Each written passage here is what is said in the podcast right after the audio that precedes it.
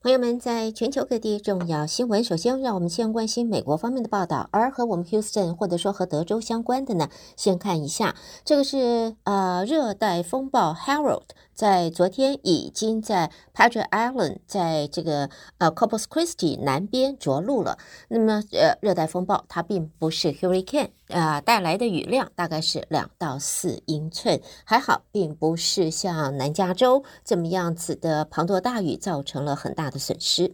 好，另外呢，则看到呢，这是关于在市长的选举方面，从提交参选截止日期以来，在我们休斯顿参选市长的呃。一共有十七位市长候选人，昨天是第一次在当趟的市中心的论坛上来个同台发言，他们就影响休斯顿民众的一系列问题。呃，提出了他们的看法，包括了犯罪，还有经济方面的发展。那么在现在，他们都是希望能够争取任期已经届满的现任市长 Turner 的职位。民意调查则显示，选举可能会是在 Jackson Lee 还有 Whitmire 之间，这两个人之间啊，他们来决胜负。那么在 Katie ISD 呢，有可能下个礼拜也会就一项新的政策来进行投票。这个政策呢，则是要要求教师还有其他的工作人员得告诉家长们，他们的孩子是否公开了自己是跨性别，或者是要求要在学校里边使用不同的代词。而这个争议提议，这有争议性的提议是在礼拜一的晚上，在 K T I S D 的董事会上提出的。好，这些都是跟我们德州和我们 Houston 相关。下边我们看的是美国其他的新闻。第一个呢，我们先看的还是夏威夷。夏威夷茂伊岛这个月八号爆发野火，火势迅速的蔓延，最少已经有一百一十五条人命已经丧生了，还有上千人下落不明。官员在昨天继续请求居民提供丁。呃，DNA 的样本协助鉴定在灰烬中发现的人体遗骸的身份，并且呢，在这个有关单位也保证这些 DNA 的样本不会外流做其他的用途。而在在夏威夷的呃这个搜救单位也告诉大家，有可能在这一次的火灾当中，还是会有许多的残骸、许多的失踪者是找不到的，没有办法辨认的。那么。死亡人数现在来讲是一百一十五条人命，但是呢，真正的这个人数绝对不止。再来看到华盛顿的消息，白宫在昨天说，总统拜登在九月七号到十号将会前往印度参加 G20 的峰会，副总统贺锦丽则在九月四号到七号，他会到印尼雅加达参与东协领袖峰会。金砖五国是在二零零九年创立，提供成员国一个平台来挑战由美国和西方盟友主导的世界秩序。不过呢，白宫国家顾问苏利文也宣布，这个行程安排之际，与主要新兴经济体这个金砖五国正在南非约翰尼斯堡召开峰会的时间是在一起的。他也宣布了正副总统的行程时，他说这个并不是来挑战的，他反对这样的一个想法。法，再来呢，看到呢，在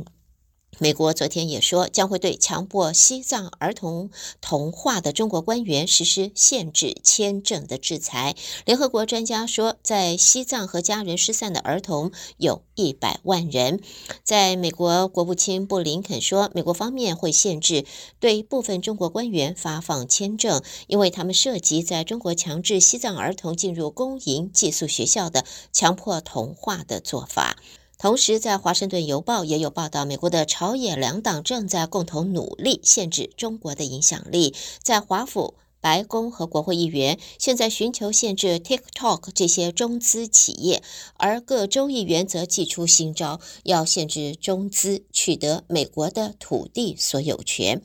根据现在看到的分析，美国三十三个州的议会议员在今年以来提出了八十一项的法案，要禁止中国政府、部分总部位于中国的企业和许多中国公民购买邻近军事基地的农业用地或房地产。而其中有十几项法案，如今已经在阿拉巴马州、爱德荷州还有 Virginia 州这些地方已经通过成为法律了。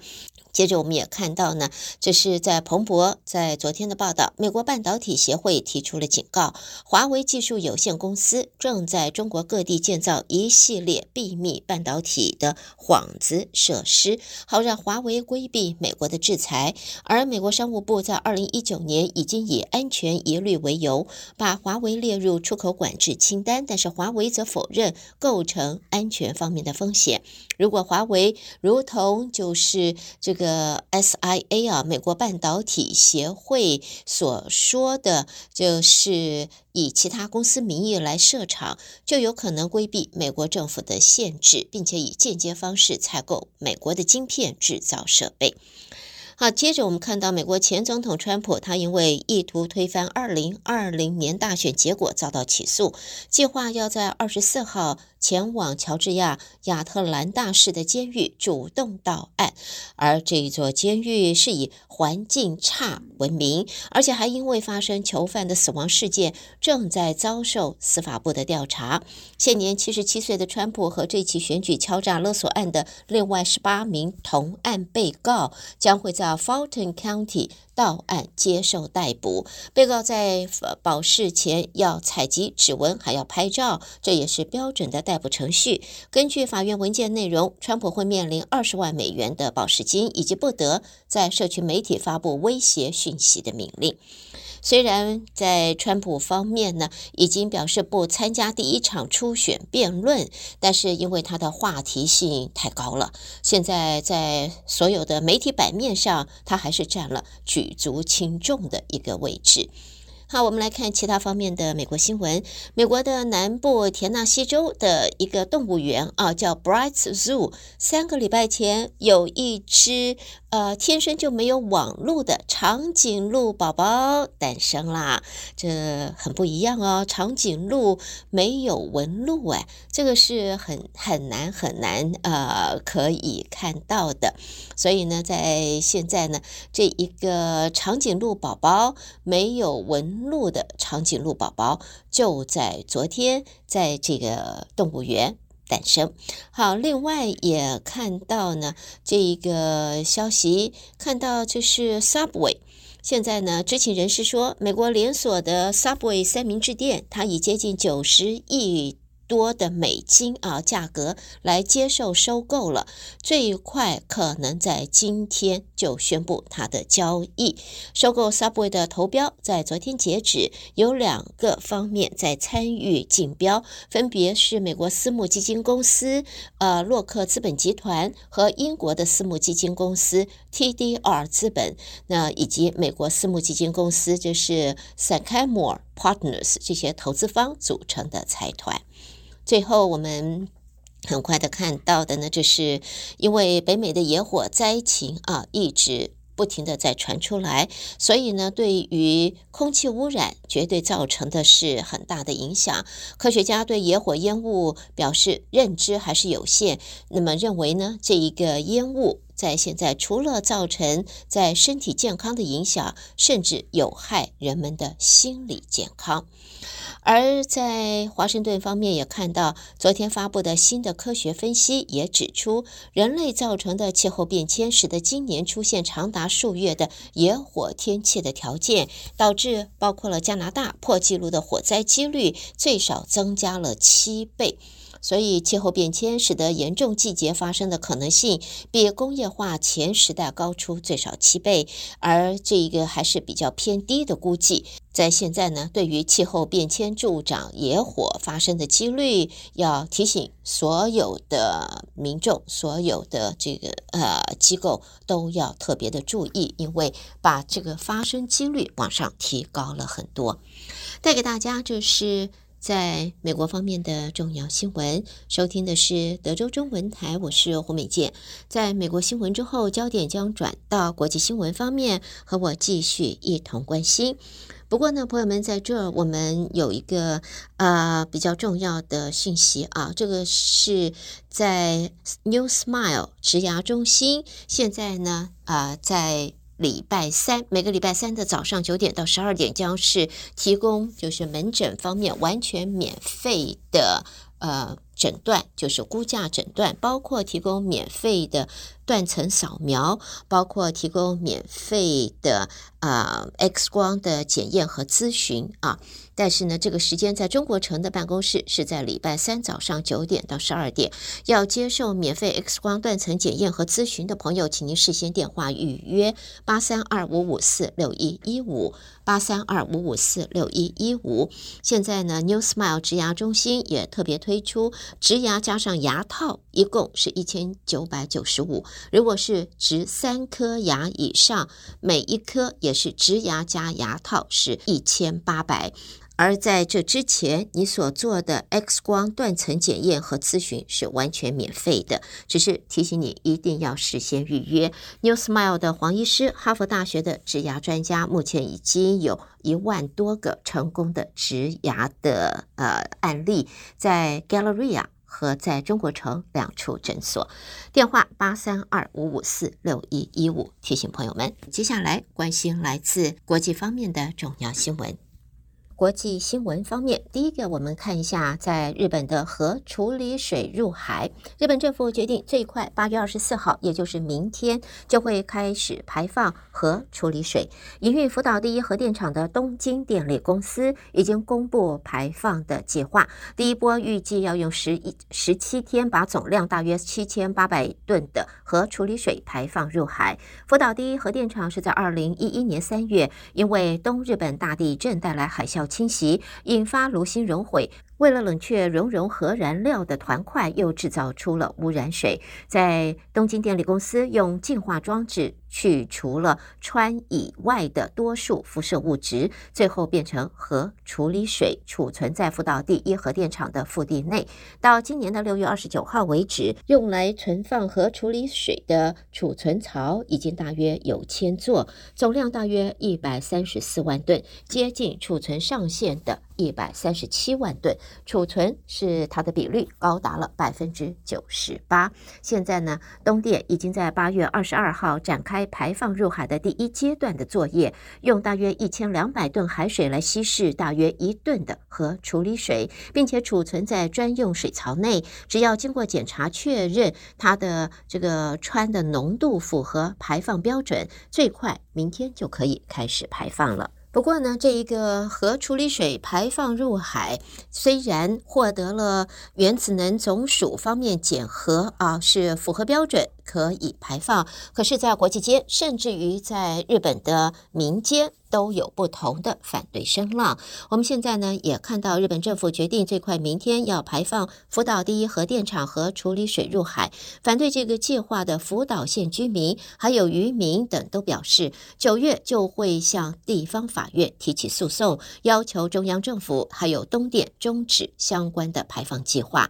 另外呢，像是在香港政府方面，也在昨天。也发布声明，那么抵制排放计划之外，也会抵制相关的鱼产品由日本入口香港。好，接着我们再来看，就是库克群岛总理、太平洋岛国论坛的轮值主席布朗，他表示，日本将来自福岛核电厂核处理水排放入海的决定是获科学支持，但是太平洋地区可能不会对这一个复杂的议题达成共识。在现在，国际原能总署是在七月前往库克群岛，向太平洋岛国论坛提交相关的调查结果。而这个论坛由十八个区域国家组成，专属经济区域是横跨太平洋，面积达到四千万平方公里，全球有一半的尾鱼的渔获就是来自这个地区。布朗在声明中说：“相信。”符合国际安全标准的排放，说国际原能总署会在排放过程当中继续监控和处理水，但是呢，并不是所有太平洋地区领导人都保持的相同立场的。好，我们焦点接着转到俄罗斯方面，来自莫斯科的消息，俄罗斯国家安全委员会的副主席麦维德夫表示，莫斯科可能会兼并乔治亚部分地区、南奥塞提亚以及阿布哈兹。俄罗斯前总统麦维德夫在这个文章中做了上述的说明。他说：“如果具有充分的理由，这个想法是很可能成真的。”俄罗斯军队在二零二二年二月入侵乌克兰以来，麦维德夫就一直把自己视为俄罗斯最鹰派的政治人物之一。而在苏联解体之后，乔治亚也失去了对阿布哈兹以及南奥塞提亚的控制。乔治亚是在二零零八年尝试以武力手段重新掌控南奥塞提亚，不过遭到莫斯科的反击。莫斯科并且承认南奥塞提亚是独立国家。而根据俄罗斯的媒体报道，俄罗斯已经任命一位新的航空太空司令来接替苏罗维金。呃，将军的职务。苏洛维金在六月瓦格纳雇佣兵针对俄军的高层发动短暂兵变之后就消失了。现在看起来他遭到罢官了。好，我们看一下，这是来自布鲁塞尔的消息。欧盟规范线上内容的数位服务法二十五号即将上路，这也堪称是社群媒体崛起以来最为严格的规定。在全球几大数位公司今后如果违规，就无所遁形。具有里程碑意义的欧盟数位服务法，这是欧盟的法律武器，Digital Services。Act，它将用于强制科技公司要遵守并且维持官员口中线上荒野的秩序。数位服务法简称 DSA，强制企业更加积极地监督数位内容，避免用户看到假资讯还有仇恨言论，否则面临高额罚款。在二十五号起，各界就要密切注意哪些平台会遵守规范，以及。这一个是为服务法如何改变欧洲的线上生态？专家则预测，这可能引发欧盟以外的变革浪潮。好，带给大家这是在国际方面的重要新闻。朋友们收听的是德州中文台，我是胡美健。在美国国际新闻之后，我们稍微休息一会儿，稍后我们再和您一同关心，这是来自两岸方面的重要消息。中国方面的新闻，第一个看到北京的消息，美国商务部长雷蒙多即将访问中国的前夕，与中国驻美大使谢锋会面，针对中美经贸关系等议题交换了意见。谢锋则希望美国方面。也能够拉长合作清单，缩短负面清单。而美国国务院宣布要对强迫西藏儿童化的中国官员采取限制签证措施。对此，中国外交部已经在今天表示坚决反对，还有强烈的谴责，也敦促美国方面立即撤销错误决定，否则将会做出坚决有力的回应。外交部发言人汪文斌说：“如同国际通行做法，中国的寄宿制学校根据当地学生需求设置，各省区都有。西藏一些地区由于海拔。”拔高，人口居住极为分散，特别是牧民孩子上下学路途遥远的情况普遍，分散办学难以保证老师数量、教学品质。这是为了保障所有儿童平等享受教育的权利，根据实际需要才设置了寄宿制的学校。好，另外也看到呢，在中国外交部的这个官网发布。中国副外长孙卫东已经在昨天召见日本驻中国大使垂秀夫，就日本方面宣布二十四号要启动福岛核处理水排海提出严正交涉，指日本方面如果一意孤行，中国政府将会采取必要措施，坚定维护海洋环境还有食品安全。呃，在这里呢，他表示，中国方面敦促日本方面撤销错误决定，停止强推核处理水排海计划。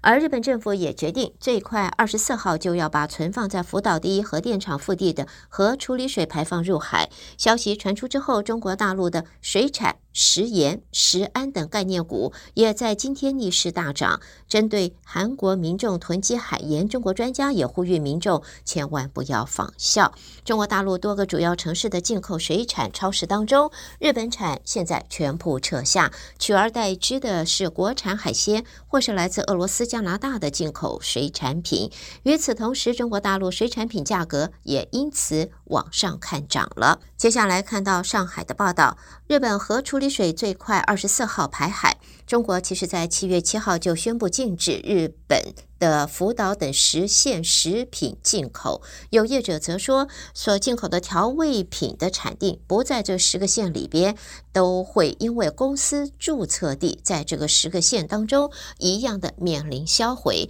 也让许多的进口商现在叫苦连天。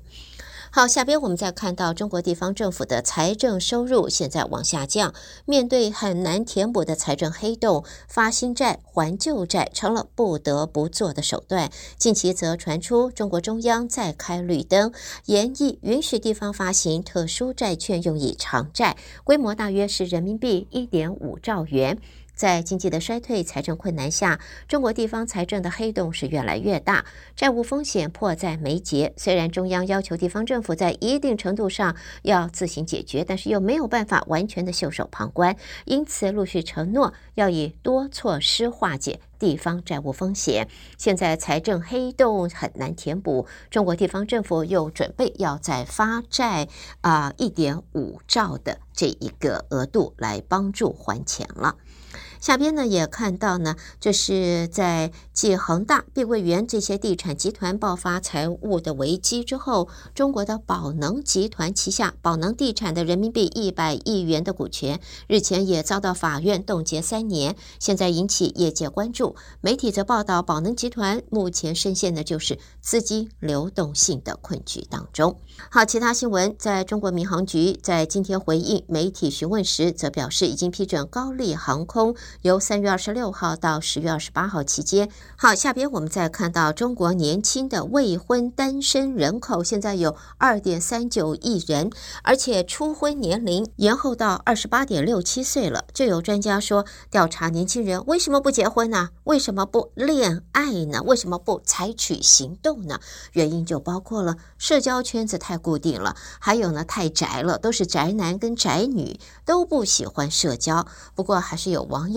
也说了，说的实话，就是原因非常简单，没钱怎么结婚？太穷了，结不起呀。